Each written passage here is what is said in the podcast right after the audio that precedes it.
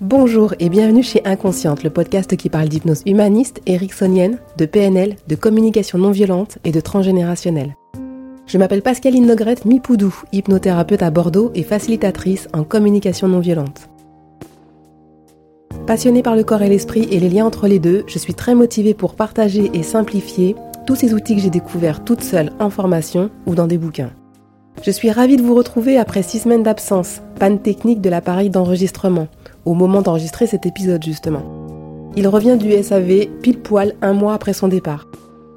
La citation.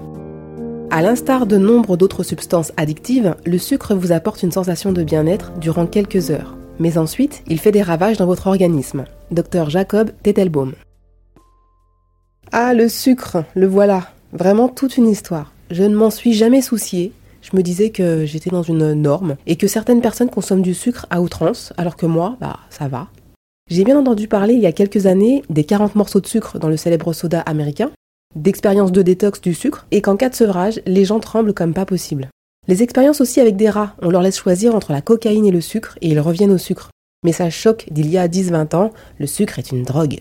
Un message de fond qui dénonce notre société trop centrée sur l'industrie du sucre, mais sans plus. D'ailleurs, le docteur Tettelbaum ajoute Durant des millénaires, les êtres humains ont consommé le sucre qu'ils trouvaient naturellement dans leurs aliments.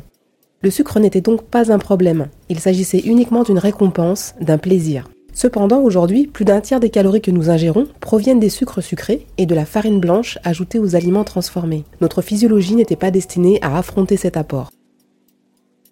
Je ne résiste pas de vous lire la page 13 de son livre. Alors, page 13. Les conséquences à long terme de l'addiction au sucre. En plus de la fatigue immédiate et des problèmes émotionnels, les sucres engendrent également de nombreux problèmes de santé à long terme. Ainsi, notre consommation de sirop de maïs à haute teneur en fructose, HFCS, encore appelé sirop de glucose fructose ou CGHF, a augmenté de 250% au cours des 15 dernières années. Et le nombre de diabétiques a augmenté d'environ 45% durant le même laps de temps. Bien que les industriels du sucre tentent parfois d'embrouiller les idées du public en affirmant que les HFC machins ne sont pas du sucre, il s'agit bien d'un sucre pour votre organisme et plus toxique que le sucre de canne.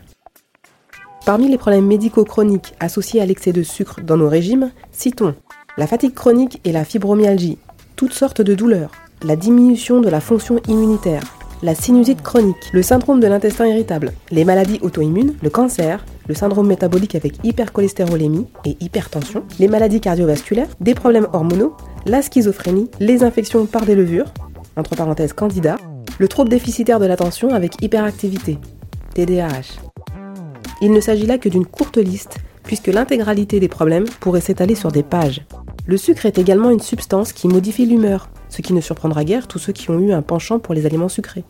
Pour toutes ces raisons, il est probable que si les producteurs de sucre tentaient aujourd'hui d'obtenir l'autorisation de la FDA, Food and Drug Administration, pour vendre leurs produits, ben, ils rencontreraient beaucoup de difficultés. Mais en réalité, les sucres se trouvent partout dans notre alimentation, ajoutés dans ce que nous mangeons et buvons durant la transformation des aliments. Avec un tiers de nos calories provenant des sucres sucrés et de la farine blanche, auquel s'ajoute le stress croissant de nos vies modernes, nous sommes en train d'écrire la chronique annoncée d'une tempête sanitaire. Consommer des sucres fait augmenter le taux de sucre du sang, la glycémie, provoque un pic d'insuline et le stockage de la graisse partout dans l'organisme. L'obésité, souvent accompagnée de diabète et de maladies cardiovasculaires, est tout simplement une autre des conséquences de notre alimentation riche en sucre. Voilà, voilà. Alors pour moi, perso en tant qu'hypno, euh, l'histoire de sucre, ça commence en 2019, le début de mon activité en tant qu'hypnothérapeute. Sucre numéro 1. Je reçois une femme addicte au sucre. Elle a déjà consulté une hypnothérapeute avant moi, mais ça n'a pas marché. Ça m'a rappelé mes années kiné, où des parents venaient me voir en second choix pour leur bébé qui avait besoin de kiné respiratoire. Vous savez, quand on plie les bébés en deux juste avec nos mains pour les faire pleurer et accessoirement leur faire cracher des sécrétions. Euh, dans ce cas, j'avais fini par apprendre que le premier kiné était venu à domicile complètement alcoolisé pour un bébé de 15 jours. C'est très très chaud. Pourtant, kiné, c'est une profession réglementée, hein, en fait. Hein. Mais bon, on va pas rentrer dans la polémique. Je reviens juste sur cette dame qui me consulte en deuxième intention, et bien sûr, curieuse que je suis, je lui demande pourquoi ça n'a pas fonctionné avec le premier hypnothérapeute. Enfin, c'est pas que de la curiosité, c'est aussi pour savoir à quel niveau ça n'a pas marché, pour ne pas refaire deux fois la même erreur, ça serait un peu ballot. Donc la dame me dit que l'hypnothérapeute prenait plusieurs patients en même temps, dans des salles différentes. Alors, euh... déjà en tant que kiné, je savais pas faire ça, mais alors là, pour des séances d'hypnose, Je ne savais même pas que c'était possible en fait. Parce qu'on a encore plus besoin de se synchroniser à nos patients sans rien lâcher. Alors elle m'explique que pour son rendez-vous, son hypno lui demande de ramener une tablette de chocolat qu'elle dévorera pendant la séance. Je lui demande mais vous êtes addict au chocolat en vrai? Et elle me dit bah non, même pas, je comprends pas. Elle poursuit en m'expliquant que pendant l'induction hypnotique, elle doit mâcher le chocolat puis le recracher dans une poubelle. Résultat? Bah Zéro, c'est pour ça qu'elle est là. Je salue au passage la persévérance des patients qui, après une expérience non concluante, voire rocambolesque comme ici, reviennent à l'hypnothérapie en confiance. Je continue mes questions en lui demandant quel type de sucre elle consomme en excès. Elle, c'est les bonbons. Vous savez, ceux qui sont acidulés, ceux qui piquent. Et pour mieux cerner sa compulsion au sucre, je lui demande Et ça peut prendre quelle ampleur cette compulsion? Elle me dit bah, Chaque soir, avant de me coucher, je pose un paquet de bonbons près de mon lit et je me lève en pleine nuit pour tout dévorer. Ah Donc là, on se regarde toutes les deux et on se dit Ah ouais, quand même. Un recadrage en hypnose humaniste, la technique phare pour les addictions-compulsions, et tout est rentré dans l'ordre. Plus de bonbons près du lit la nuit, perte de poids associée, tout va bien. Sucre numéro 2. Un peu avant, mais euh, sûrement en 2017, je suis en formation d'hypnose et je découvre l'hypnose de spectacle à Bordeaux avec Jack Inésios, qui à l'époque jouait son spectacle au théâtre des Chartrons. Il me semble vous avoir déjà parlé de ça dans un autre épisode, mais euh, c'est pas grave, je radote. Jack Inésios propose à la fin de son spectacle de montrer quelques tours de magie et de l'hypnose pour ceux qui sont déçus de ne pas être montés sur scène. Se pointe une jeune fille qui était montée sur scène, mais qui souhaitait retenter l'expérience pour un tout autre objectif, arrêter sa compulsion au sucre. En moins de 5 minutes, induction rapide. De toute façon, le spectacle nous a tous mis en condition. Il induit une lévitation du bras, le bras se lève tout seul, j'en parle dans l'épisode 10. Il met en place un signaling, un mouvement du corps automatique, pour communiquer avec l'inconscient de la jeune fille. Je dis bien un mouvement du corps automatique. Bon, donc du coup, il fait son signaling, et puis il négocie l'arrêt du sucre contre des fruits et des légumes. Je suis super attentive à ce qu'il raconte, car je suis curieuse de comparer ce qu'il fait et ce que je viens d'apprendre dans ma formation. Une semaine plus tard, je me rends compte que le rayon gâteau-sucrerie a disparu de mon cerveau et de ma routine de course. J'ai gobé moi aussi les suggestions que mon inconscient a jugées bien utiles pour ma santé. Et je ne suis plus jamais retournée dans ce rayon. Enfin, un petit peu, euh, mais bon, euh, c'était pas pour moi. La jeune fille travaillait près du théâtre des Chartrons. Nous avons appris quelques semaines plus tard qu'elle avait déjà perdu du poids. Sucre numéro 3. Été 2020, ma mère est sortie de son cancer, mais doit prendre des médicaments pour éviter une rechute. Elle doit prendre ce traitement hormonal pendant 5 ans. Au bout d'un mois de traitement, elle est épuisée. Elle n'arrive plus à me suivre, ni dans la rue, encore moins dans les escaliers. Elle peine à monter les trottoirs et depuis plusieurs semaines, elle arpente les forums pour glaner quelques conseils pour mieux gérer ce traitement. À cette époque-là, j'avais déjà des synchronicités, mais je ne comprenais pas la finalité de chacune d'elles. Maintenant, je sais que je me connecte à une source d'information qui est là, prête à répondre à ma question, à prendre ou à laisser. Quelques semaines avant l'arrivée de ma mère à Bordeaux, je reçois une patiente jeune qui avait le même cancer et qui me conseille un livre sur la rémission grâce à des protocoles non chimiques non médicamenteux. Ce livre, bien sûr, je l'ai acheté, je l'ai lu, et une des neuf clés est l'alimentation. En gros, il faut arrêter le sucre, pas simplement parce qu'il est stocké et qu'il fait grossir, pas simplement parce que les cellules cancéreuses s'en nourrissent, mais aussi parce que le sucre modifie nos hormones circulantes dans notre corps. Donc pour la faire rapide, ma mère et moi on a décidé d'arrêter de manger du sucre cet été 2020. Résultat, 15 jours après, je passe devant la glace et je ne me reconnais pas. Moi qui a presque 40 ans me trimballe encore de l'acné sur le visage, le cou, les épaules et même la tête, je me retrouve avec une peau de bébé. Waouh euh, Trop bien. Une nouvelle énergie dans la journée et un cycle menstruel divisé par deux. Oui, oui, divisé par deux. Et j'ai pu voir la différence dès que je réintroduisais un peu de sucre. C'était tellement impressionnant que ça m'a motivé à continuer.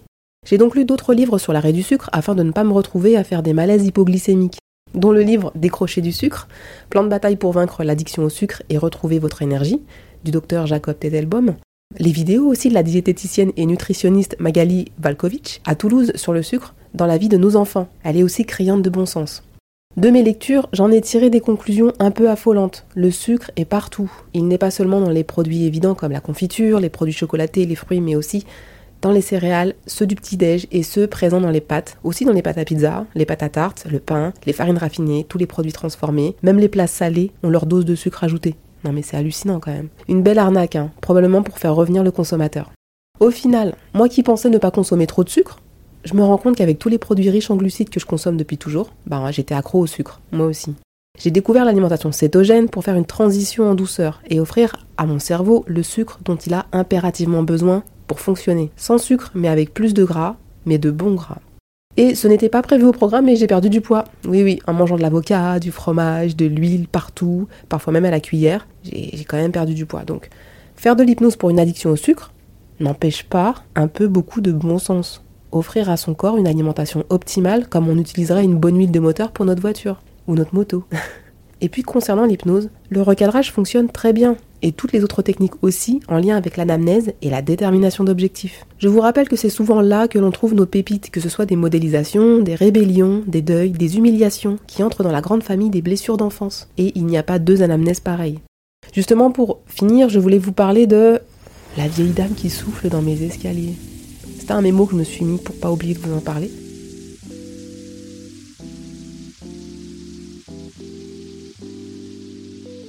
Mais bon, en fait, elle n'est pas vraiment vieille, hein. elle n'est pas jeune non plus, mais elle vient pour une compulsion au sucre. Après une séance sur son enfant intérieur, guidée par son anamnèse très personnelle, elle se plaint d'être encore plus addicte au sucre. L'échec n'existe pas. C'est pour moi une information précieuse. On a touché en plein mille la partie inconsciente concernée. Maintenant, il faut la soigner, car elle veut plus qu'un simple contact. Allez voir l'épisode sur l'enfant intérieur, c'est l'épisode 29 je crois. Euh, allez voir l'enfant intérieur, ça suffit pas, il faut en prendre soin et durablement. Comme je l'ai dit en suivant, ça ne se fait pas en une seule séance ou alors en plusieurs auto-hypnoses. C'est la période où je disais qu'on ne peut pas refermer en une seule fois une blessure qui a 10, 20 ou 30 ans. Même si ça fait super stylé de dire ça. Moi, j'y crois pas une seconde. Voilà, voilà. En tout cas, j'espère que cet épisode vous a plu. Retrouvez-moi sur Instagram podcast-inconsciente. De nouveau sur thérapeute.com pour les rendez-vous visio ou présentiels. Et parce que Doctolib, ça y est, c'est fini. Il n'accepte plus les professionnels non réglementés. Donc, revenez sur thérapeute.com, c'est formidable, j'ai récupéré tous mes avis positifs. Inscrivez-vous sur la newsletter de Ocha aussi pour les coulisses du podcast. Pensez aux 5 étoiles et aux commentaires pour que ce podcast soit écouté encore plus largement, sur Apple Podcasts notamment. Un grand merci à Didier, hypnothérapeute en Guadeloupe, pour son superbe avis. Petit message pour les hypnos et autres thérapeutes bordelais, je cherche à nous regrouper pour boire un verre tous ensemble, nous faire un super resto. N'hésitez pas à me contacter, euh, ça serait cool. Merci et à très bientôt. J'ai fait mon lit et le bouquin C'est bon, j'ai. Alors on y va? Je l'avais oublié, c'est malin, n'importe quoi. Page 13. Page 13 Page 13. Food and Drug Administration, l'agence fédérale américaine des produits alimentaires et médicamenteux. Voir rocambolesque. Voir rocambolesque. Voir rocambolesque. Rocambolesque. Je salue au passage la persévérance des patients qui, après une expérience non concluante, voire rocambolesque comme ici,